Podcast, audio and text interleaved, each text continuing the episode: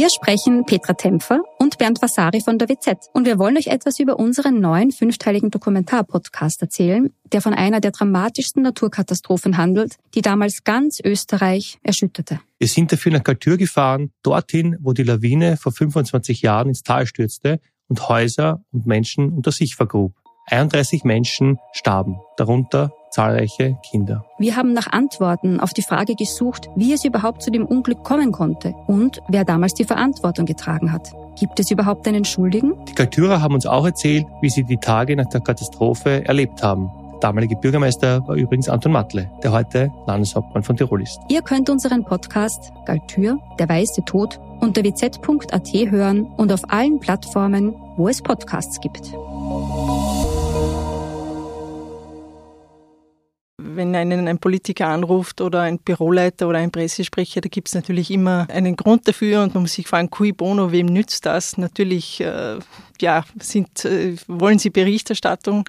Äh, es liegt dann einfach an uns äh, abzuwägen, äh, was ist eine Geschichte und was ist eine PR-Veranstaltung. Hinter den Schlagzeilen. Ein Podcast der Salzburger Nachrichten. Herzlich willkommen zu einer neuen Folge von Hinter den Schlagzeilen. Mein Name ist Simona Pinwinkler und gemeinsam mit meinem Kollegen Marian Smetana geben wir Einblicke in den Redaktionsalltag der Salzburger Nachrichten. Heute werden wir die Lokalpolitik in Salzburg näher beleuchten und die Frage, wo Salzburgs Politik ein Jahr vor der Landtagswahl im Frühjahr 2023 steht. Dazu ist heute die Lokalredakteurin Heidi Huber zu Gast. Sie begleitet die politischen Entwicklungen in Salzburg seit etwa zehn Jahren und kann hier einen guten Einblick geben. Hallo Heidi, schön, dass du da bist. Hallo, gerne. Ja, die Salzburger Nachrichten haben erst kürzlich eine Umfrage beim Institut Public Opinion Strategies und Meinungsforscher Peter Hayek in Auftrag gegeben, die die politische Stimmung in Salzburg und in der Bevölkerung ablichten soll. Warum überhaupt diese Erhebung und was sagt die ein Jahr vor der Wahl überhaupt aus? Ja, wir wollten ein Jahr, wie gesagt, vor der Landtagswahl sehen, wie der Trend ist, äh, wie die Umfragewerte wirklich von einem unabhängigen Institut aussehen. Wir wissen natürlich, äh, es hat jede politische Partei ihre Umfragen. Die meisten machen ein bis zwei Umfragen im Jahr. Aber auf diese Umfragen wollen wir uns nicht verlassen. Da können wir uns auch nicht darauf verlassen. Und daher war es schon unser Wunsch, ein Jahr vor der Wahl äh, mal zu sehen, äh, wohin geht die Richtung, wie sieht der Trend aus, ähm, ja, wie steht die Landesregierung da, was kann man zu verschiedenen, verschiedenen Themen sagen? Und ja, was sagt so etwas ein Jahr vor der Wahl aus? Es ist natürlich keine, keine Punktschätzung. Also man kann jetzt nicht sagen, wenn am nächsten Sonntag gewählt werden würde, es würde tatsächlich so ausgehen. Da kann noch sehr, sehr viel passieren. Aber es gibt zumindest eine gewisse Einschätzung, äh, welche Partei legt zu, wo ist die Stimmung in der Bevölkerung, wer profitiert davon, vielleicht auch von verschiedenen Themenlagen. Mhm.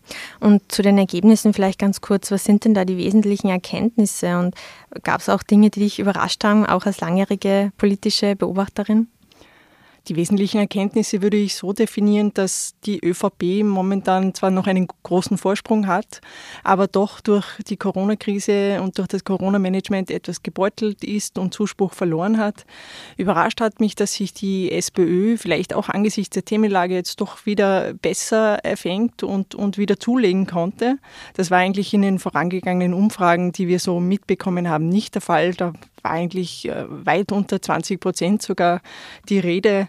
Das war eigentlich schon überraschend und auch, dass die, dass, dass die neue MFG vielleicht wieder doch äh, Fuß fassen kann in Salzburg. Wir kennen sie aus anderen Bundesländern, aber dass es auch äh, ein Jahr vor der Wahl, jetzt wo Corona vielleicht nicht mehr so dominant ist, sondern schon andere Themen wie der Ukraine-Krieg, dass da doch äh, immer noch sechs Prozent sagen würden, sie würden diese Parteien in den Landtag wählen, das hat mich doch etwas überrascht. Und es geht auch zu Lasten der, der FPÖ, das muss man ganz klar sagen. Mhm. Und wird auch die Regierung, die, die Landesregierung abgestraft aufgrund der Corona-Politik der vergangenen zwei Jahre? Ja, zumindest hat sie nicht davon profitieren können. Also man nimmt es den Regierenden schon eher übel, äh, was hier auch an Maßnahmen getroffen worden ist. Das fällt auch auf die Landespolitik zurück, nicht nur auf die Bundespolitik. Und das merkt man auch an der Stimmungslage. Also äh, über die Stimmung muss sich die Landesregierung fast ein bisschen Sorgen machen momentan. Mhm. Du sagst es, 39 Prozent der Befragten ist der Meinung, dass die Politik Salzburgs in die falsche Richtung geht. Das ist äh, sehr viel. Äh, deckt sich diese Stimmung eigentlich auch mit den Reaktionen und Leserbriefen, die ihr in der Lokalredaktion erhaltet? Ich würde schon sagen, da gibt es doch äh, sehr viele sehr, sehr kritische Reaktionen. Das äh, ist jetzt aber nicht nur Corona geschuldet, sondern da gibt es eine, eine breite Mengenlage. Also wir haben den Dauerbrenner 380 kV-Leitung zum Beispiel. Wir haben das Thema Mönchsberg-Garage, da natürlich auch äh, Verkehr. Verkehr betrifft jeden und da geht den Leuten einfach zu wenig weiter. In letzter Zeit kam es dann auch noch mit der Teuerung, mit dem Strompreis, aber auch natürlich das Wohnen insgesamt. Also da merkt man schon an den Reaktionen, dass man auch auf die politische Elite nicht mehr so vertraut und dass sehr viele Leute das sehr, sehr kritisch sehen. Mhm. Jetzt hast du schon ein paar Themen angesprochen. Dann gibt es auch immer, also wie die, die Mönchsberg-Garage, äh, Windräder, 83 äh, kV. Das wurde auch abgefragt in der Umfrage. Welche Themen werden denn diesen Wahlkampf entscheiden? Das kann man elf Monate vor der Wahl natürlich schwierig sagen. Also die Mönchsberg-Garage wird es nicht sein, denn so wie es aussieht, wird das Thema Mönchsberg-Garage zwar heuer noch eine große Rolle spielen, aber für die Landtagswahl wahrscheinlich nicht mehr. Beim Europark-Ausbau, da sind die Positionen eigentlich auch schon bezogen. Das wird dann für Koalitionsverhandlungen sicher eine Rolle spielen. Aber wenn ich mir jetzt die Stimmung ansehe, dann wird es sicher, und wenn es so anhält, dann wird es sicher die Teuerung sein. Die Leute können sich das, das Leben in Salzburg ohnehin schon schwer leisten. Also äh, Mittelstand ist hier schon sehr unter Druck geraten. Jetzt noch mit Stromkosten, mit Gaspreise. Das Wohnen wird noch einmal teurer, die Baupreise schnellen in die Höhe. Also das wird sicher das große Thema sein, wenn es denn so bleibt. Und wie hat die Salzburger Politik äh, auf die Umfrage reagiert? Also kamen dann auch nervöse Anrufe von Pressesprechern oder habt ihr da auch was mitbekommen? Ja, wir kennen, kennen ja Anrufe von, von nervösen Pressesprechern oder Politsekretären oder Büromitarbeitern aus, aus politischen Büros oder Parteimanagern, die, die sind uns ja nicht neu. Überraschend war bei dieser Umfrage, es war relativ ruhig. Es haben sich zwei Parteien sehr gefreut, dass sie gut abgeschnitten haben, wollten dann auch so quasi noch weitere Ergebnisse. Gibt es dann noch Ergebnisse im Detail? Also haben versucht, da dann noch, noch ein bisschen hinter die Kulissen zu blicken. Äh, aber ansonsten äh, diejenigen, die schlecht abgeschnitten haben oder schlechter als erwartet oder Verluste hinnehmen mussten, äh, da war es seltsamerweise ganz ruhig, aber das wissen wir, das heißt noch nichts. Hm. Also die Gewinner haben sich gefreut, die anderen haben sich zurückgehalten. Vorher ist schon nicht ja. hochgespielt, ja. Ähm, du hast ja schon gesagt, es gibt auch immer wieder Umfragen, die auch von den Parteien selbst kommen. Ähm, bei dieser Umfrage wurden jetzt 800 Salzburgerinnen und Salzburger befragt. Wir haben nicht zuletzt seit der ÖVP-Umfragenaffäre sind sind Studien und Umfragen auch immer wieder in Verruf geraten. Ähm, wie kann man denn erklären, was ist denn eine seriöse Umfrage? Ja, wir haben natürlich versucht, ein Institut äh, zu nehmen, das das seit Jahren macht und das wirklich Profis am Werk sind. Äh, da haben wir mit dem Peter Hayek, der ist österreichweit, äh, das ist eine Nummer, das ist ein Name, der ist da auch unabhängig äh, und hat auch keine anderen Aufträge zu diesem Zeitpunkt gehabt. Und vor allem ist, ist diese Umfrage auch repräsentativ, denn es nützt nichts, wenn ich 400 Salzburger online abfrage, da werde ich wahrscheinlich zu anderen Ergebnissen kommen. Also wir haben hier schon ein, ein ordentliches Sample, das zählt für mich einmal dazu, da sind 800 Salzburger sicher das Minimum, die man befragen sollte. Und äh, ja, äh, wie gesagt, alle Bevölkerungsgruppen, auch in allen Bezirken, also dass man hier, hier eine gute Gewichtung hat. Und ja, dann natürlich die Transparenz. Also ähm, wir haben den, den gesamten Datenkatalog auch, auch bekommen. Wir können die Ergebnisse einschätzen, so dass sie nicht verfälscht werden. Und ich glaube, das macht auch der Methodenmix, dass man methodisch sauber arbeitet und transparent arbeitet und wenn man eine Umfrage durchführt, auch sagt, wer ist der Auftraggeber, wer steckt hier dahinter, dann kann man so eine Umfrage gut abbilden. Die Wahl ist, äh, findet in einem Jahr statt. Wird im Hintergrund schon Wahl gekämpft oder wie hast du das Gefühl oder noch bevor es überhaupt offiziell losgeht? Eigentlich hat der Wahlkampf schon begonnen, so ein bisschen inoffiziell. Man sieht schon ein bisschen in der Stadt auch an den Zwischenkampagnen, die die einzelnen Parteien schon machen. Die ÖVP hat schon äh, Plakate äh, aufgehängt, zwar noch nicht mit Wilfried Haslauer, aber das wird, wird noch kommen. Die SPÖ genauso präsentiert schon ihren Spitzenkandidaten. Auch die Grünen haben schon, schon erste Plakate und die FPÖ auch. Nur die Neos halten sich nur da noch ein bisschen zurück. Ist natürlich auch eine finanzielle Frage am Ende des Tages. Aber man merkt auch, ähm, wenn Landespolitiker Samstag und Sonntag bei Festen in Gemeinden unterwegs sind oder bei Terminen in den entlegensten Gemeinden und äh, dort dann von dort dann Fotos kommen. Also der Wahlkampf ist schon, ist schon da. Mhm. Und wie ist das als Journalistin? Also bekommt man dann auch immer wieder Dinge zugespielt? Äh, merkt man das, dass wenn es Richtung Wahl geht, dass vermehrt Informationen von den Politikern bzw. von den Parteien an die Medien gespielt werden? Natürlich gibt es ein Interesse seitens äh, von Politikern. Da muss man sich immer, wenn einen ein Politiker anruft oder ein Büroleiter oder ein Pressesprecher, da gibt es natürlich immer äh, einen, einen, einen Grund dafür und man muss sich fragen, cui bono, wem nützt das? Natürlich äh, ja, sind, wollen sie Berichterstattung. es liegt dann einfach an uns abzuwägen, was ist eine Geschichte und was ist eine PR-Veranstaltung. Hm.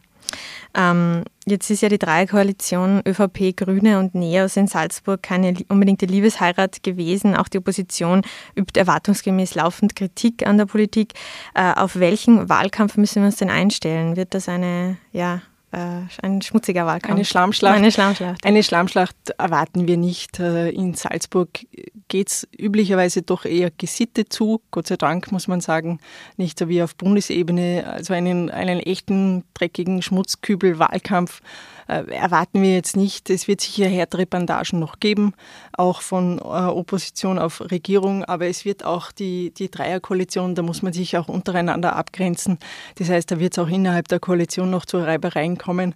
Aber ich erwarte eigentlich doch einen eher gesitteten Wahlkampf und dass man sich im Vorfeld vielleicht äh, auch einigt auf eine bestimmte Wahlkampfobergrenze und wie viel Werbung quasi zugelassen ist. Und was gibt es jetzt für euch als Lokaljournalistinnen und Journalisten vorzubereiten? Also wie legt ihr diese Berichterstattung rund um den Wahlkampf an?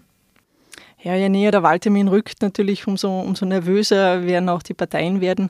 Wir werden versuchen, ganz sachlich und, und neutral äh, das, was die Geschichte hergibt, das, was die Fakten hergeben, zu berichten. Wir haben geplant, dass wir sicher eine Wahltour im Bundesland machen, um auch äh, wieder in den Orten präsent zu sein, in den Bezirken präsent zu sein. Und wir haben auch diesmal geplant einen Faktencheck, weil man, man wird ja mit sehr, sehr vielen Aussagen konfrontiert, auch mit, äh, ja, äh, Politikern, die vieles von sich behaupten, was sie nicht alles erreicht haben und was sie nicht alles geschafft haben in diesem Land. Da werden wir versuchen, das kritisch zu hinterfragen und einfach die Fakten abzuchecken, um den Lesern auch ein, ein Bild davon zu geben, okay, was kann man glauben und was nicht. Mhm. Und welche Rolle können da auch die Medien und die Salzburger Nachrichten auch bei diesem Wahlkampf und für das Wahlergebnis dann auch spielen? Ja, man kann natürlich, wenn man es jetzt ganz negativ formuliert, äh, kennen wir Kampagnenjournalismus und, und Meinungsjournalismus ich glaube, dass wir sind immer gut damit gefahren, indem wir eigentlich fair zu allen Parteien waren, immer mit derselben Äquidistanz und dass wir einfach auf die Stimmungslage in der Bevölkerung gehört haben, also welche Themen brennen den Leuten unter den Nägeln und vielleicht auch kann man Politiker wirklich hier zu, zu Zukunftsvisionen, zu Vorhaben, dass man sich einfach auf, auf Dinge abklopft, sage ich jetzt einmal, was, wie dieses Bundesland bis 2030, bis 2040 aussehen soll. Jetzt ist Salzburg ja keine große Megastadt. Man kennt sich. Du bist jetzt seit fast zehn Jahren eben in der politischen Berichterstattung. Das heißt, du kennst einfach auch schon viele Personen. Man kennt die Pressesprecher, man kennt die Politiker. Man trifft sich vielleicht auch mal auf der Straße oder bei irgendwelchen Festen. Äh, wie kann man sich da vor einer Einflussnahme auch in die in der Berichterstattung schützen oder auch vor diesem Vorwurf der Verhaberung zwischen Politikjournalisten und äh, eben der Politik selbst?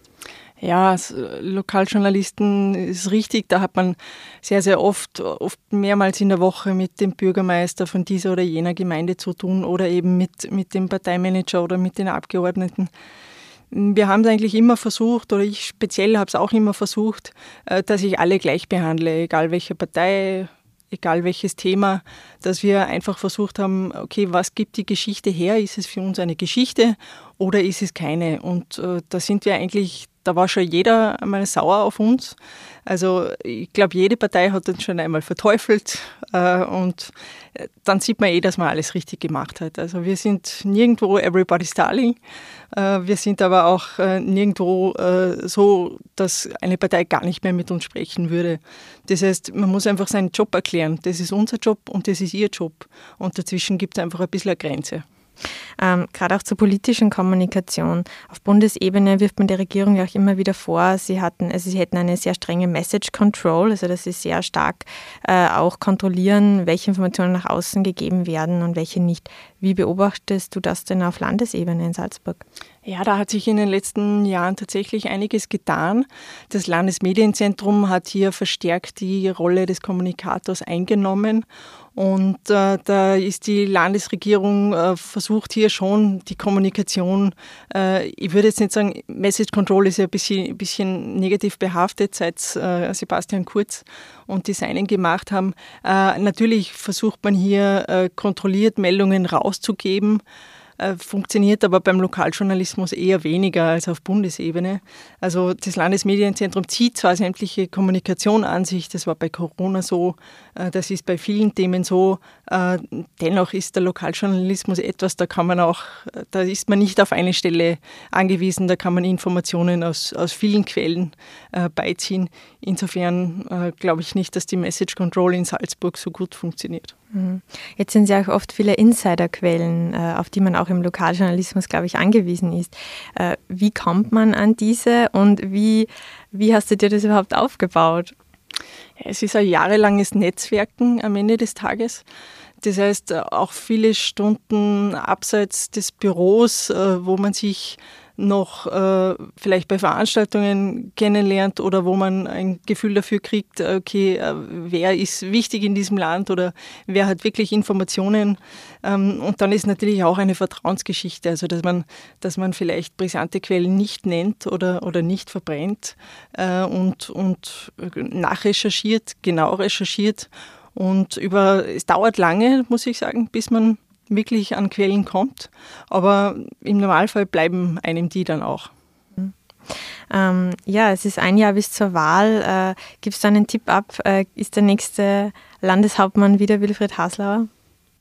Also da müsste schon viel schief gehen, dass es nicht Wilfried Haslauer ist im April 2023. Er, erstens hat die ÖVP noch einen sehr großen Vorsprung, ähm, aber es kann in der Politik alles passieren. Da kann, äh, man sieht es an Wien, man sieht es aber auch an Vorarlberg. Äh, da können Chatnachrichten ganze Karrieren zerstören auch. Äh, da können Korruptionsermittlungen plötzlich auftauchen. Das, davon ist Salzburg äh, verschont geblieben bis jetzt. Und es deutet auch nichts darauf hin, dass es anders werden würde. Aber in elf Monaten, da sind schon viele Karrieren im Bach hinuntergegangen. Da würde ich mir keine Prognose abgeben trauen, dass es dann wirklich in Stein gemeißelt so kommt. Ja, liebe Heidi, vielen Dank für diesen Einblick und deine Zeit. Schön, dass du da warst. Und bei den Hörerinnen und Hörern bedanke ich mich für das Interesse. Wenn Sie Fragen oder Anregungen haben zu dieser Folge oder generell zu unserem Podcast, dann schreiben Sie uns per Mail an podcast.sn.at. Das war ein Podcast der Salzburger Nachrichten. Redaktion Simona Pinwinkler und Marian Smetana.